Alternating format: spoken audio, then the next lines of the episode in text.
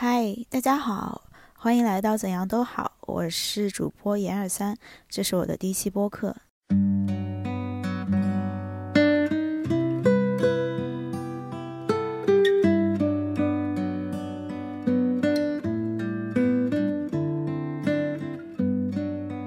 对于我来说，我为什么想要做播客，有这两个原因。第一个原因。是，我觉得播客是一种信号。其实“信号”这个词是源于之前我参加过 Steve 说的一次活动，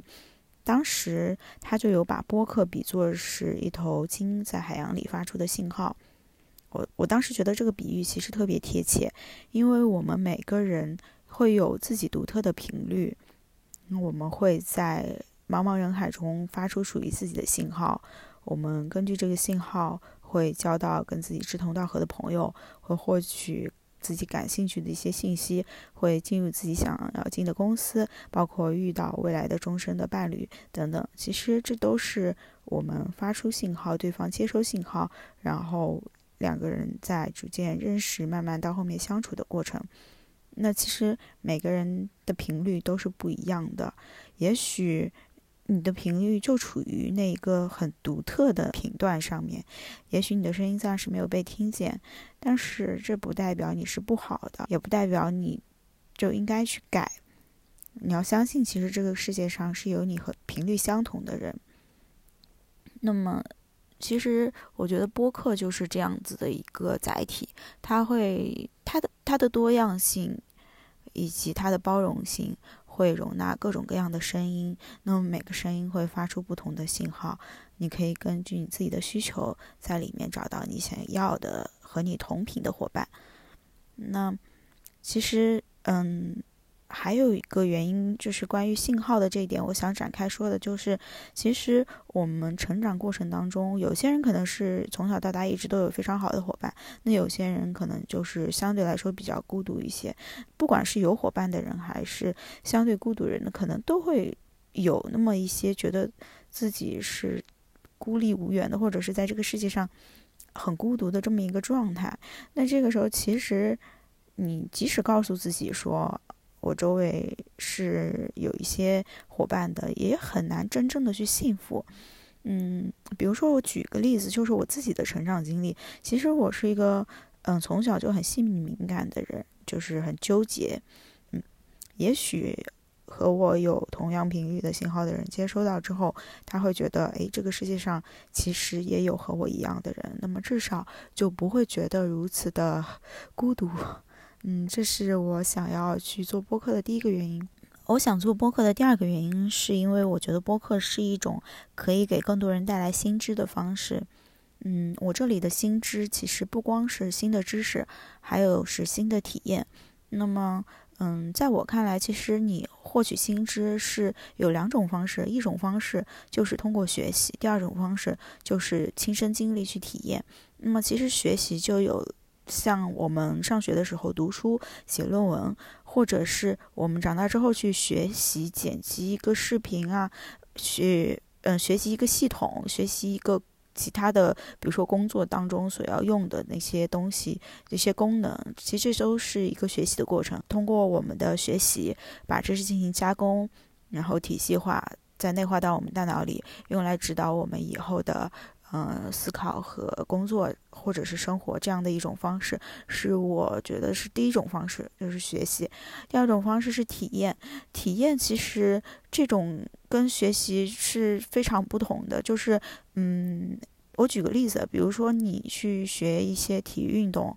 你去开车，你学习摄影，就就拿体育运动来说吧，即使你在。课本上或者是在社交媒体上看懂了每一个游泳的动作，你也不一定真的下水就会游，对吗？其实你在社交媒体上去看那些游泳的动作。是你学习的一个过程，但是如何真正能学会游泳，是需要自己亲身实践，得到反馈，并且根据反馈再调整自己行为的一个过程。所以这两种方式其实都是我们人生当中获取新知的非常重要的方式，并且他们是，嗯，都是不可替代的，是互补的。我希望其实自己的播客是一种可以带来给大家带来新知的方式。可能我的播客更多带来的只是知识上的一些东西，但是我希望当听众获得。获得了这些知识了之后，可以激发自己的一些念头，去尝试，去探索新的事物，去开启一种新的体验。所以，这是我最想要做的事情。今年是二零二零年北京冬奥会，今天是二月十三号。嗯，最近一段时间在媒体上特别火的就是谷爱凌代表中国队参加了冬奥会，然后获得了女子大跳台自由式滑雪的金牌。其实我自己就是简单的有知道这件事情，但是其实当我。在想深入了解这件事情的时候，我在他的 Instagram 上面看到了他写了加入中国队的原因。这个原因其实让我真的觉得很佩服这个女孩的。其实，其实我觉得谷爱凌在自己的 Instagram 想表达的就是，其实我参加北京冬奥会是想去 push the boundary。其实我们作为中国这种大环境成长起来的年轻人，其实都知道中国在滑雪这方面。在体育运动这一方面，其实都不是很，嗯，也不是说重视吧，就是觉得，嗯，好像就没有这么的火，嗯，包括作为一个女生，我其实觉得周围喜欢体育运动的女生很少，更别说像滑雪这种，嗯，可能需要特定条件才能够完成的体育运动。那么，我觉得谷爱凌她当她代表中国队参加比赛，并且夺得了金牌之后。我觉得这个真的会启发到很多年轻的小女孩，大家会以她为榜样，会觉得，哎，我也是不是也可以像她一样？我是不是其实作为一个女孩，我可以做我自己想做的事情，我可以去参加体育运动，只要是那个是我喜欢的，而不会被社会、父母对于女孩的期待那种所谓的传统的女性形象所禁锢。所以，这是我觉得。他非常非常优秀的一点，在他的眼里，加入中国和在美国，他不是一个政治的因素，而是他觉得这件事情能够帮助到更多人，能够让更多人去看到一个不一样的可能。所以，这是我其实看完他的 Instagram 之后非常感动的一个地方。那其实我在想，其实我们可能不具备他那样的起点和条件。但是我们基于现有的，可以让我们自己的人生，因为自己的勇敢尝试，有那么一些些不一样。这就是我想做播客的一个很重要的原因。就是，嗯，我虽然不是很确定，但是我相信，其实不是所有的人都会主动的选择把自己活在一个套子里，把自己禁锢住的。很多人是无意识当中就被外界的一些标准、一些评判所裹挟了。那么，我想告诉大家的就是。其实你可以去打破这些禁锢。我希望通过自己的播客去传播一些既有温暖又有价值的东西，通过这样的方式去 push the boundary of your life，让你努力去踏出一步，尝试一些新的生活，有一些新的体验，让自己的人生更加丰富多彩一些。那么，以上就是我想要做播客的两个原因。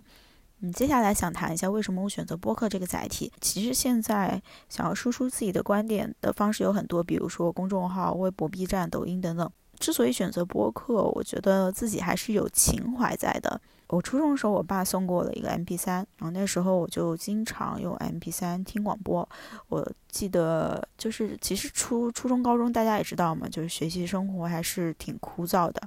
那很少去接触到外面的。呃，新鲜事件，甚至连听一首歌、出一首新歌，能够循环几次播放，都觉得是一件很不容易，就就觉得特别开心的事情。那我那时候有晚上的时候，我特别喜欢听广播，就当自己还挺累的时候，或者是我已经学的差不多了，想放松一会儿的时候，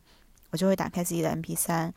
那时候中央广播电台晚间有个节目叫 Smart Radio，那嗯有一个主播其实就一直在那个时段会放一些音乐，说一些话。其实我感觉我的学生时代，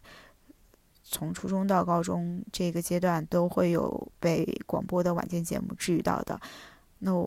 包括后来其实高中的时候就已经有小米这种智能手机了，那但是我还是选择听播客的方式，因为我觉得这种方式对于我来说。它能够给我很多的力量和温暖，那么这也就是我跟语音类、语言类节目的一个渊源吧。我觉得这对于我来说很重要，并且我很喜欢这种嗯表达方式，也希望通过这种方式能够让更多的人觉得自己。不是一个人有被治愈的。然后，其实我自己有写自己的公众号，但是我觉得对于文章的要求可能会更偏结构化一些。我不想随随便便就写一篇随笔一样的文章，就写到哪里讲到哪里。我其实更想要去输出一些有结构的东西。那播客的话，其实。嗯，你只要有个大体的框架就好了。至于说什么，只要围绕着这个框架来说，更多是相对于随意和自由的。那其实如果想要保证输出质量以及更新频率的话，我觉得我还是现在选择播客这种方式会比较好一些。然后至于其他的平台，可能以后也会考虑再更新，或者是就开一个平台跟大家互动。嗯，第三部分我想聊一下，大家作为听众可以从我的播客里期待什么。嗯，首先我会分享一些关于自我成长的书籍，因为其实我现在已经毕业快两年了，但还没有到两年。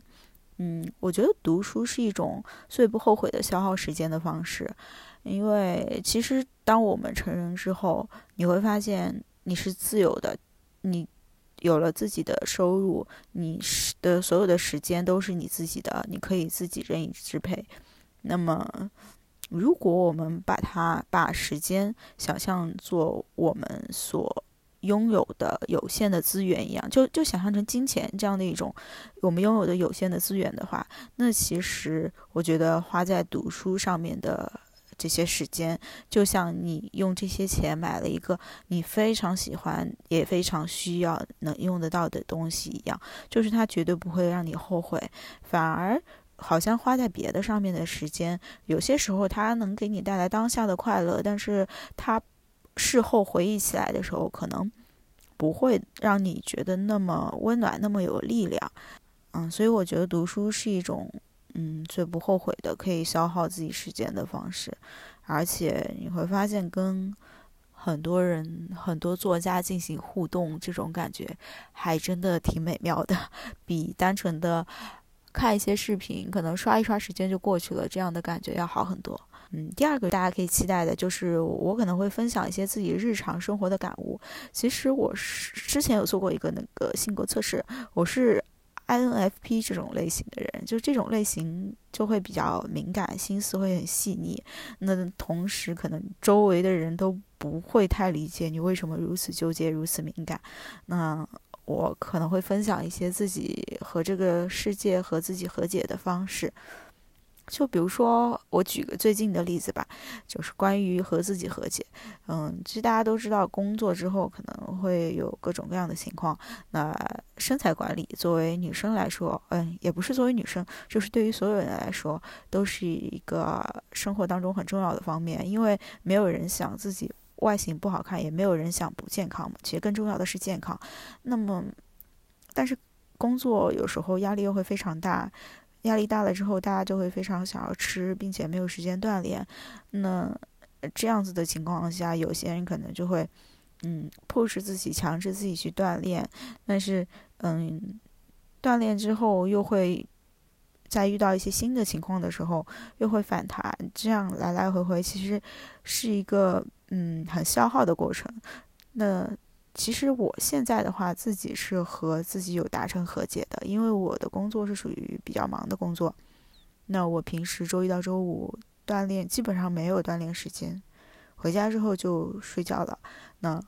我自己就告诉自己说。我工作这段时间如果很忙的话，我就可以先保持现状。我现在也挺好，至少我很健康。我只要维持一个健康的身体，那等我之后闲下来之后有时间了，我可以在追求身材上的这些塑形啊，想要更好看一些，这样这样的追求。那么，其实我觉得，嗯，不管你处于什么状态吧，嗯，不管是健身还是你的其他的方面，我觉得。人在这个世界上，只要能跟自己达成和解，都是一种非常非常不错且自洽的方式。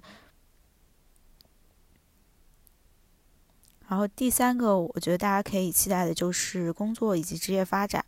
嗯，作为一个职场新手，我其实经历了还蛮大的一些心理波动。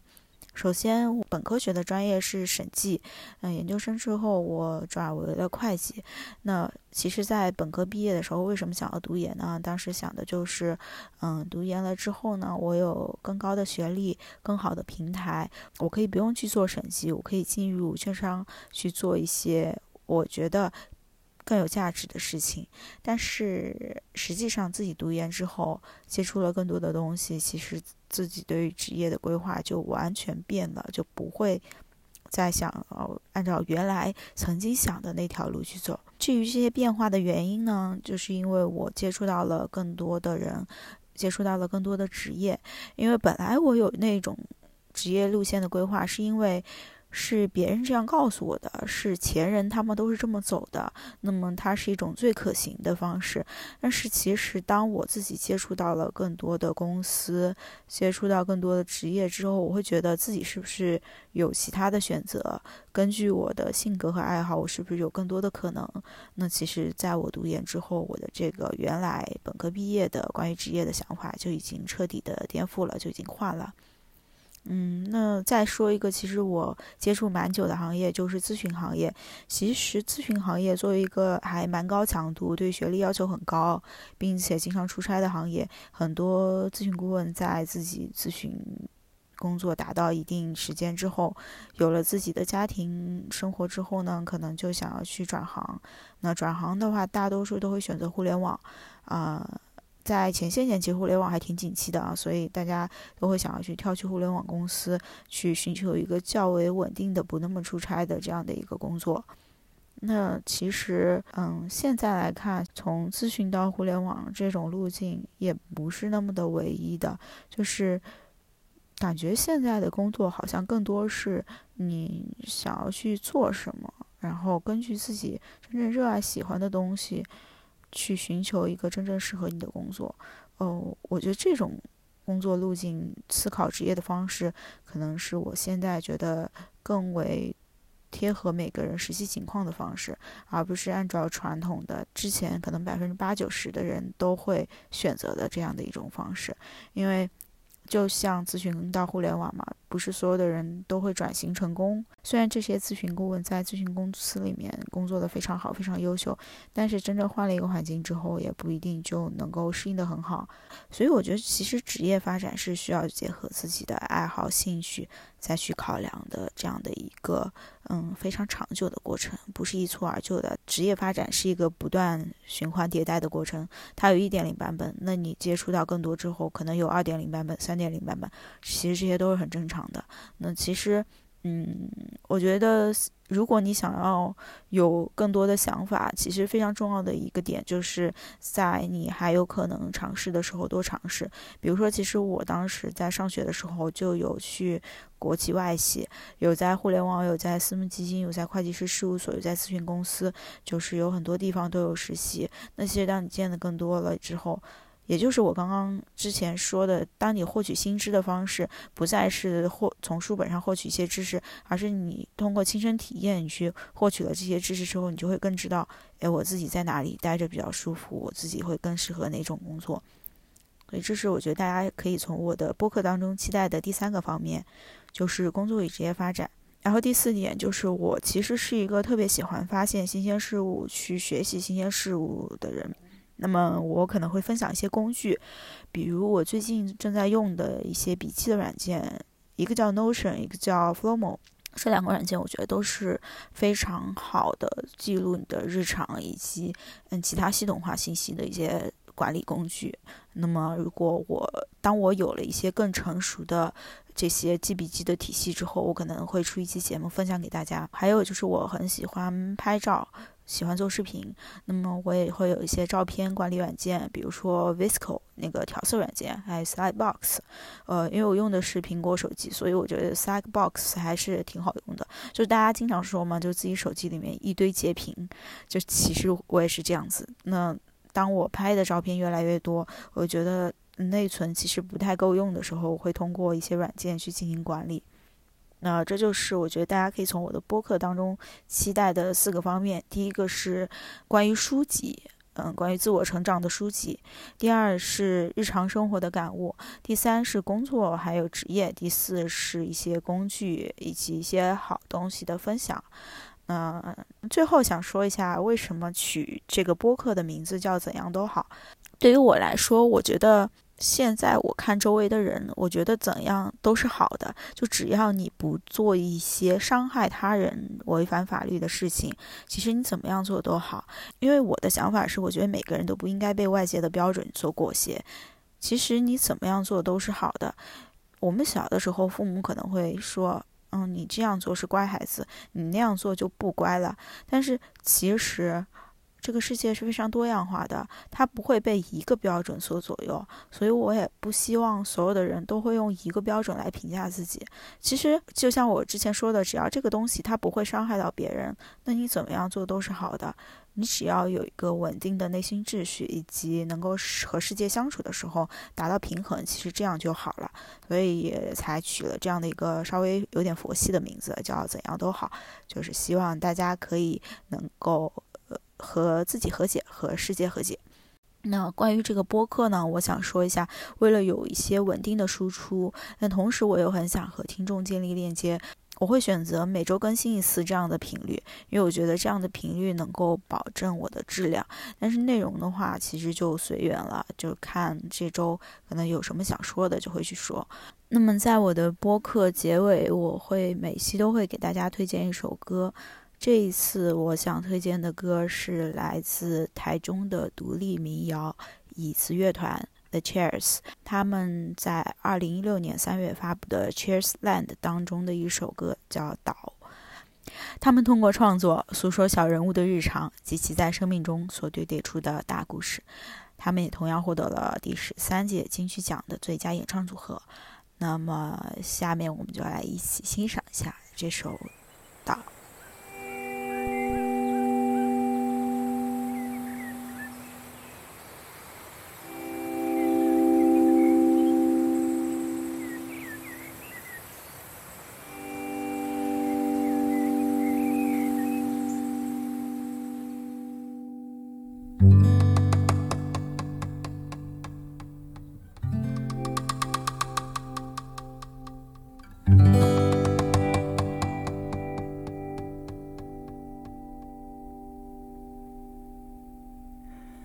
没有烟囱的青草地，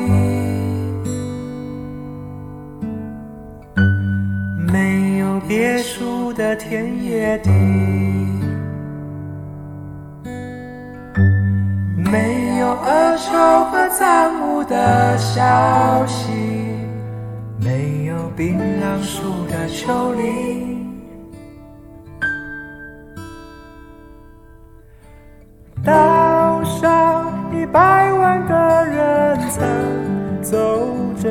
上的气息，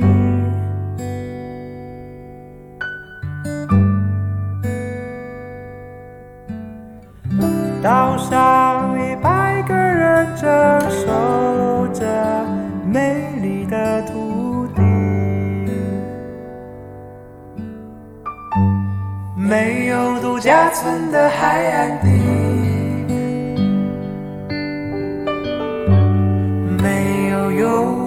海里。没有核废料的土地，没有被迫迁的村里，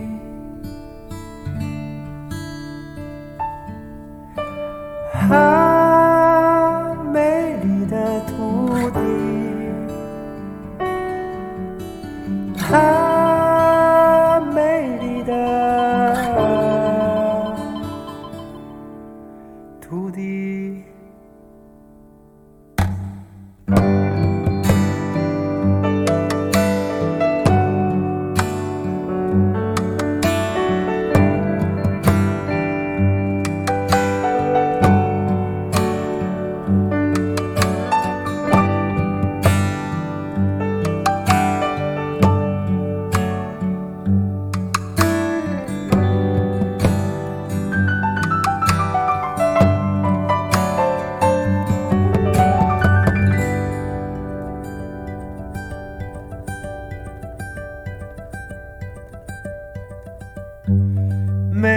青草味的工地，没有生态的河海滨，没有雨下的河水里，没有生命的土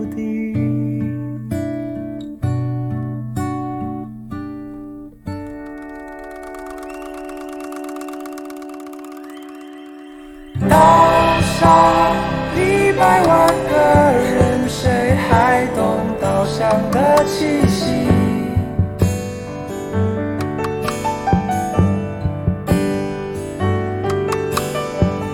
岛上一百个人，谁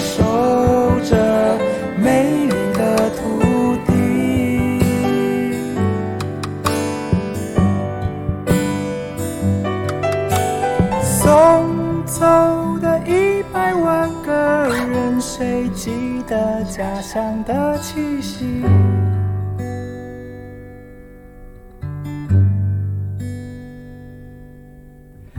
留下的一百个人，是否？